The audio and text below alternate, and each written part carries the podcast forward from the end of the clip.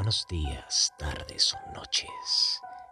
Bienvenidos a tu podcast de terror, Los Cuentos de la Oscuridad, donde encontrarás los mejores cuentos disponibles para tus oídos.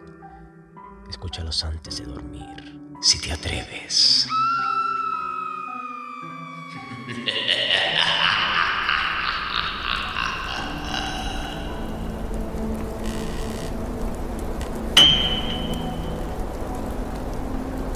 El pozo y el péndulo. Edgar Allan Poe.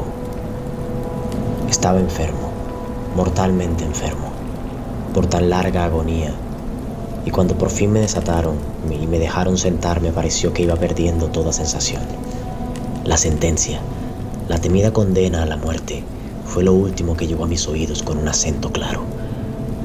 Después el sonido de las voces escritisoriales pareció fundirse en un murmullo soñoliento e indeterminado que le daba a mi alma la idea de algo que gira. Tal vez porque la fantasía lo asociaba con el susurro de una rueda de molino. Esto ocurrió solo por un breve lapso, pues pronto dejé de oír. Sin embargo, durante un rato, con cuán espantosa exageración, seguí viendo los labios de los jueces de negra toga.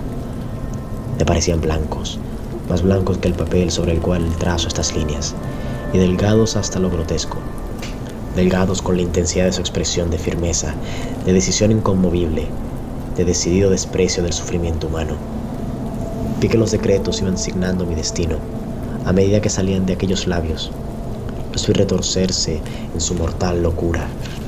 Los vi formar las sílabas de mi nombre y me, me estremecí, pues ningún sonido los seguía. Vi también por unos instantes de delirante horror el suave y casi imperceptible vaivén del cortinaje color sable que envolvía la habitación. Y entonces mi vista se posó en siete velas altas que había sobre la mesa. Al principio lucían el aspecto de la misericordia y parecían esbeltos ángeles que habrían de salvarme.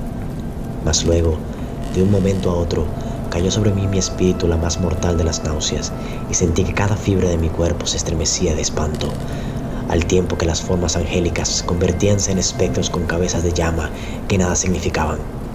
Supe que de allí no vendría alguna ayuda. Entonces entró de mi imaginación, de modo supersitio, cual poderosa nota musical, la idea del dulce descanso que hallaría en la tumba.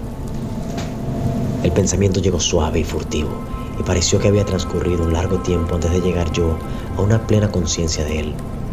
Mas tan pronto como mi espíritu pudo por fin sentirlo a plenitud y acariciarlo, las figuras de los jueces desaparecieron de mi presencia como por encanto. Las altas velas se hundieron en la nada y sus llamas se apagaron del todo.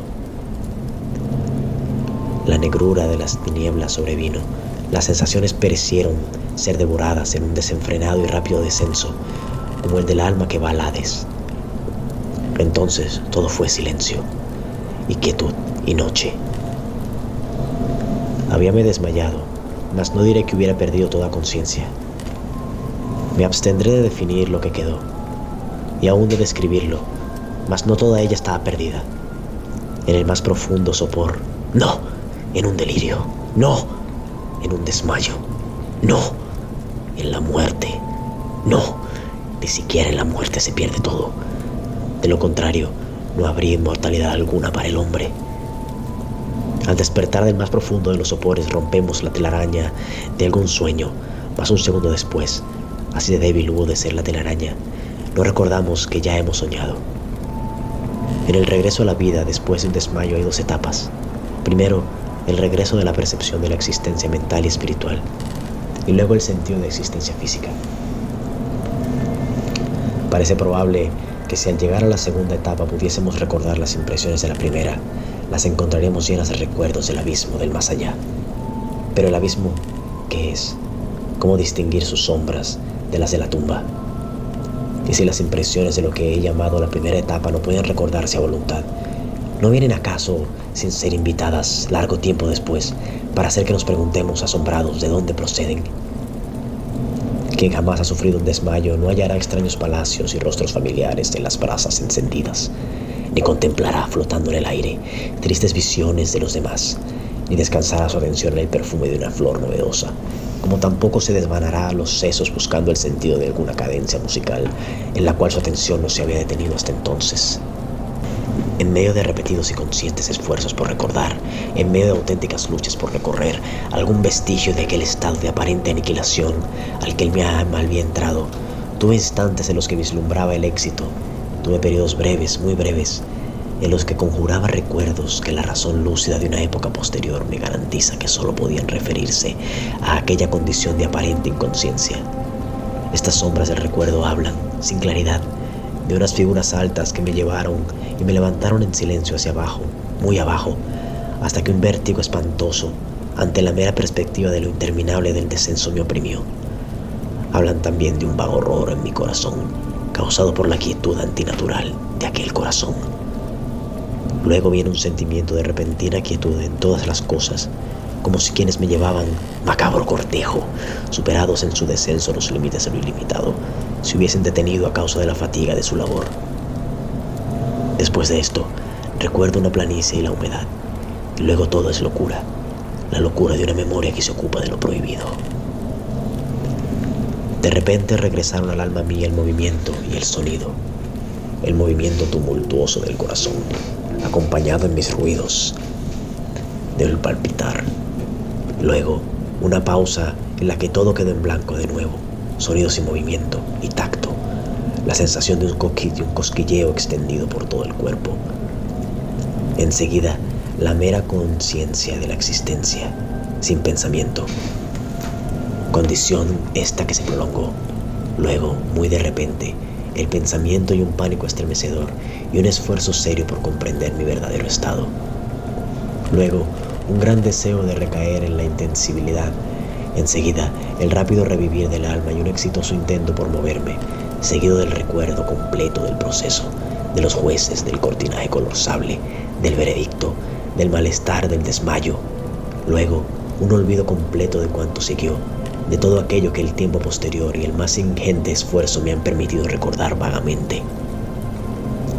No había abierto los ojos aún, mas percibí que estaba de espaldas, desatado. Alargué la mano que cayó pesada sobre algo húmedo y duro, donde la dejé reposar por varios minutos, esforzándome entre tanto por imaginar dónde estaba y qué podía hacer yo. Ansiaba utilizar la vista, pero no me atrevía a hacerlo, pues temía ver por primera vez los objetos que me rodeaban no porque le temiera la contemplación de cosas horribles, sino porque me espantaba en la idea de que no hubiese nada que ver. Por fin, con una gran desesperación en el alma, abrí los ojos de un golpe. Mis peores pensamientos se confirmaron entonces y me envolvió la oscuridad de una noche eterna. Luché por respirar, pero la intensidad de la oscuridad parecía oprimirme y sofocarme, y lo pesado de la atmósfera resultaba intolerable. Todavía estaba inmóvil, esforzándome por hacer uso de la razón. Recordé el proceso inquisitorial y traté de deducir de allí mi condición real. Habíase producido la sentencia y me parecía que había transcurrido un largo tiempo, pero en momento alguno supuse que yo había muerto de verdad.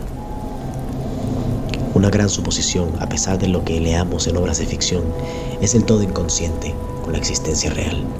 Mas, ¿dónde y en qué estado me hallaba? Los condenados a muerte, lo sabía, solían perecer en el auto de fe y uno de estos había transcurrido la misma noche del día de mi juicio. ¿Me habrían acaso conducido de nuevo a la mazmorra a esperar el próximo sacrificio, que no tendría lugar hasta meses después? Este, lo comprendía al punto, no podía ser el caso. Había una enorme demanda de víctimas. Además, la mazmorra, como todas las celdas de condenados de Toledo, tenía piso de piedra y la luz no se excluía de ellas por completo. De repente, una espantosa idea puso mi sangre a fluir torrentuosa hacia mi corazón y por un rato volví a perder la sensibilidad. Al recuperarme, me incorporé de inmediato, con un temblor compulsivo en cada fibra. Lancé los brazos como loco hacia arriba y en torno a mí, en todas direcciones, sin sentir nada, mas no me atreví a dar un paso, no fuera que me lo impidieran las paredes y una tumba. La perspiración brotaba de por mis poros todos y se quedaba en mi frente, formando grandes perlas frías. Al rato la agonía del suspenso hizóse intolerable y con cuidado comencé a desplazarme hacia adelante, los brazos extendidos, los ojos desorbitados, con la esperanza de captar, aunque fuera algún débil rayo de luz. Proseguí y avancé varios pasos, mas todo seguía siendo oscuridad y vacío. Respiré con mayor libertad, pues parecía evidente que el mío no era por lo menos el más espantoso de los destinos. Y ahora, mientras seguía dando cautelosos pasos hacia adelante, fui asaltado por recuerdos de mil vagos rumores sobre las atrocidades de Toledo. De las mazmorras se habían contado extrañas cosas, fábulas las había considerado siempre, pero aún así demasiado espantosas para ser repetidas, salvo en voz baja. Me habrían abandonado a una muerte por inanición en ese subterráneo mundo de oscuridad. O qué suerte más espantosa aún me esperaba. Conociendo el carácter de mis jueces, no podía dudarse de que su resultado final sería la muerte, una muerte más amarga de lo normal. La modalidad y la hora eran lo único que me preocupaba, llenándome de confusión. Mis manos extendidas encontraron por fin una resistencia sólida. Se trataba de una pared, al parecer de piedra, muy suave, lamosa y fría. Empecé a seguirla, dando mis pasos con aquella cautelosa desconfianza que ciertas narraciones antiguas me habían enseñado. Este proceso, sin embargo, no ofrecía medios para determinar las dimensiones de la mazmorra, pues podía ocurrir que completara la vuelta en torno a ella y regresara al lugar de donde había partido sin tener conciencia de ello. Era tan perfectamente uniforme aquella pared. Busqué por tanto la navaja que había tenido en el bolsillo cuando me condujeron a la sala inquisitorial, pero había desaparecido. Habíanme cambiado la ropa por un sayo de burda estameña. Había pensado en introducir la cuchilla en alguna rendija minúscula de la mampostería, como para identificar el punto de partida. La dificultad era mínima, pero, dado el desorden de mi mente, me pareció superable en un comienzo. Arranqué un trozo del ruedo de la túnica y coloqué el fragmento bien extendido, de suerte que formase un ángulo recto con la pared. Al darle a tientas la vuelta a la prisión, no podía menos de toparme con este trapo cuando completara el circuito. Así, por lo menos, lo creía, pero no había encontrado con la extensión de la mazmorra ni con mi propia debilidad. El piso era húmedo y liso. Durante algún tiempo avancé, tambaleándome, hasta que me tropecé y caí. Obligóme la excesiva fatiga a permanecer postrado, y echado en ese lugar, el sueño se apoderó pronto de mí. Al despertar y estirar un brazo, encontré junto a mí una hogaza de pan y una jarra de agua. Estaba demasiado fatigado para reflexionar sobre esta circunstancia, pero comí y bebí con avidez. Poco después volví a emprender mi vuelta por la prisión y con mucho trabajo llegué por fin al fragmento de esta miña. Hasta el momento de mi caída había contado 52 pasos y cuando reemprendí la caminata conté 48 más hasta llegar al trapo. Eran, pues, un total de 100 pasos, contando de a dos por yarda, y calculé que la mazmorra tendría un circuito de 50. Sin embargo, habíame topado con muchos ángulos en la pared, lo que no me permitía hacerme una idea cabal de la forma de la cripta pues no podía menos de suponer que se trataba de una cripta. Aunque con esta investigación no buscaba ninguna finalidad y esperanzas ciertamente no tenía, una extraña curiosidad me indujo a continuarla. Apartándome de la pared, me resolví por fin a cruzar el recinto. Procedí en un comienzo con extremo cuidado, pues el piso, aunque al parecer de material bastante sólido, era traicionero, a causa de la lama que lo cubría. Arméme sin embargo de valor y no dudé en dar pasos firmes, procurando avanzar en una línea de lo más recta posible. Había avanzado de este modo unos 10 o 12 pasos cuando un retazo del ruedo roto de mi túnica se enredó entre mis piernas. Lo pisé y me fui de bruces con violencia. Debido a la confusión que siguió a mi caída, no me di cuenta entonces de una circunstancia bien alarmante, que sin embargo, pocos segundos más tarde, mientras aún yacía allí, atrajo mi atención era esto. Mi barbilla descansaba sobre el piso de la prisión, pero mis labios y la parte superior de la cabeza, aunque al parecer a una altura menor de la barbilla, no tocaban nada. Al mismo tiempo, mi frente parecía bañada en un vapor húmedo y frío, y un olor peculiar a hongos podridos llegaba hasta mis fosas nasales. Extendí el brazo y me estremecí al encontrar que me había caído al borde mismo de un pozo circular, cuya extensión me quedaba, por supuesto, imposible de determinar en aquel momento. Tanteando bajo el borde de la mampostería, logré zafar un fragmento pequeño y dejé caer al fondo. Durante largos segundos pude oírlo reverberar, descendiendo. Golpeaba uno y el otro lado del abismo. Oí luego un tétrico chapoteo en el agua, seguido de amplios ecos. Al mismo tiempo se produjo un ruido arriba, como el rápido abrirse y cerrar de una puerta, y de repente un débil rayo de luz brilló en medio de la penumbra para desvanecerse luego de la misma. Comprendí con claridad la suerte que había sido preparada para mí. Me felicité por lo oportuno del accidente que me permitió escapar. Un paso más antes de mi caída y el mundo no habría vuelto a saber de mí. Y la muerte que acababa de evitar era de aquella clase que yo, en las historias sobre la Inquisición, había tomado a la ligera, como puros cuentos. Para las víctimas de su tiranía había dos posibilidades la muerte en medio de la más espantosa agonía física o una con los más terribles horrores morales. A mí se me había reservado esta última. Con tanto sufrimiento mis nervios habían perdido su tensión, hasta el punto que el sonido de mi propia voz me hacía temblar. Habíame convertido desde todo punto de vista en un sujeto ideal para el tipo de tortura que me esperaba. Con temblor en todos los miembros, de nuevo me desplacé a tientas hasta la pared resuelto a perecer allí antes de arriesgar los horrores de los pozos, que mi imaginación ahora situaba en diversos lugares de la mazmorra. En un estado de ánimo diferente, quizás hubiese tenido el valor de acabar de una vez con mi miseria, lanzándome a uno de aquellos abismos. Pero estaba convertido en el peor de los cobardes y no podía olvidar lo que había leído sobre estos pozos, que una súbita extinción de la vida no formaba parte de su espantoso plan. La agitación de mi espíritu me mantuvo despierto por largas horas, aunque al fin dormí de nuevo. Al despertar hallé junto a mí, como antes, una hogaza de pan y una jarra de agua. Me consumía una sed abrasadora y di un trago vacío el recipiente que debió estar drogado, pues no había acabado de beber cuando comencé a sentir una somnolencia irresistible. Cayó sobre mí un sueño profundo, un sueño como el de la muerte. Ignoro, por supuesto, cuánto duró, pero cuando volví a abrir los ojos ya podía ver los objetos que me rodeaban. Gracias a un brillo extraño, sulfuroso, cuyo origen no acababa de terminar al comienzo, pude ver las dimensiones y el aspecto de la prisión. En cuanto a tamaño, me había equivocado de cabo a rabo, pues todo el circuito bordeando las paredes no excedía las 25 yardas. Durante varios minutos este hecho me causó una cantidad de problemas inútiles. Inútiles en verdad, porque ¿qué podía tener menor importancia bajo las terribles circunstancias en que estaba que las meras dimensiones de la mazmorra?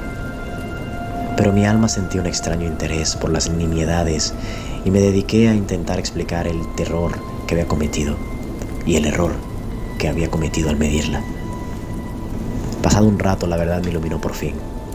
En el primer intento de exploración había contado 52 pasos antes de caer, quedando a uno o dos del fragmento de esta meña, cuando en realidad ya casi había terminado de dar la vuelta a la cripta. Entonces me quedé dormido y al despertar regresé sobre mis pasos, lo que me hizo suponer que el circuito era casi del doble de su dimensión real. La confusión mental me impidió observar que había comenzado el recorrido con la pared a la izquierda y lo había terminado con, con ella a la derecha. También me había engañado respecto a la forma del recinto. Al ir tanteando había hallado muchos ángulos, lo que me llevó a deducir que había una gran irregularidad potente es el efecto de la oscuridad total sobre quien se levanta del letargo o del sueño. Los ángulos no eran más que los que formaban a intervalos irregulares por algunas depresiones o nichos. La forma general de la prisión era cuadrada. Lo que había confundido con mampostería parecía ahora hierro o algún otro metal, en gigantescas placas cuyas suturas o juntas ocasionaban la depresión. Toda la superficie de este recinto metálico se hallaba pintarrajeada con cuanto emblema espantoso y repulsivo ha surgido de la sepulcral superstición de los monjes.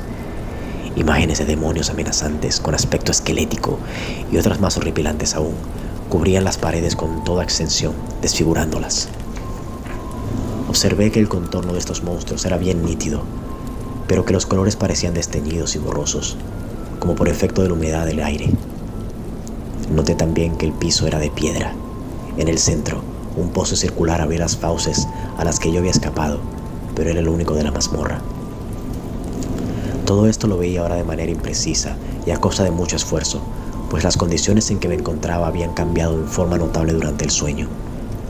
Yacía ahora de espaldas, cuán largo era, sobre una superficie de tarima de madera de escasa altura.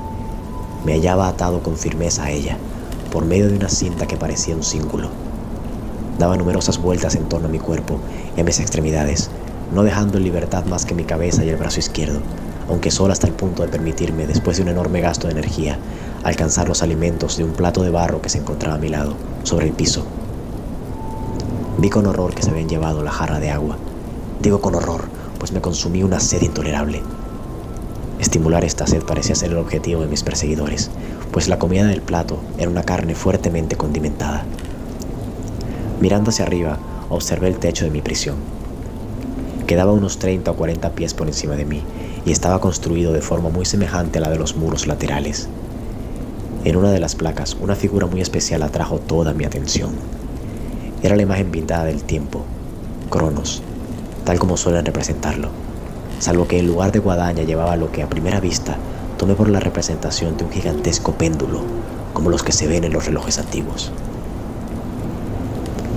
Había algo en el aspecto de este aparato que me hizo observarlo con mayor detenimiento. Mientras miraba hacia arriba, estaba situado directamente encima de mí. Me pareció verlo en movimiento.